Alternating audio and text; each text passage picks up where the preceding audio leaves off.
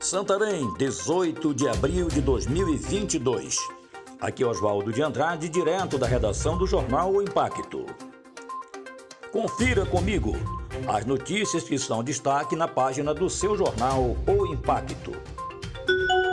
Jovem sofre descarga elétrica enquanto usava celular conectado na tomada.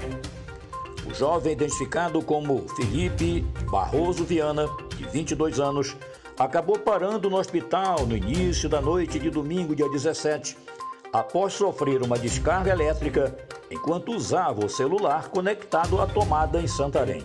Com o impacto da descarga elétrica, Felipe caiu no chão e bateu a cabeça. O jovem ficou desacordado e recebeu os primeiros socorros do Serviço de Atendimento Móvel de Urgência SAMU, ainda em sua residência, no Residencial Salvação.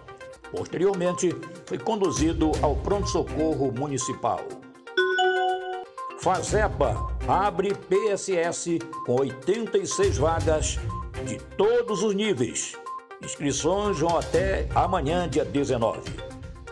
Estão abertas a partir de hoje, segunda-feira, dia 18 de abril, as inscrições do processo seletivo simplificado PSS para a Fundação de Atendimento Socioeducativa do Estado do Pará, Fazepa. Os interessados podem se inscrever gratuitamente por meio do site do Cipros até às 23 horas e 59 minutos desta terça-feira, dia 19 de abril.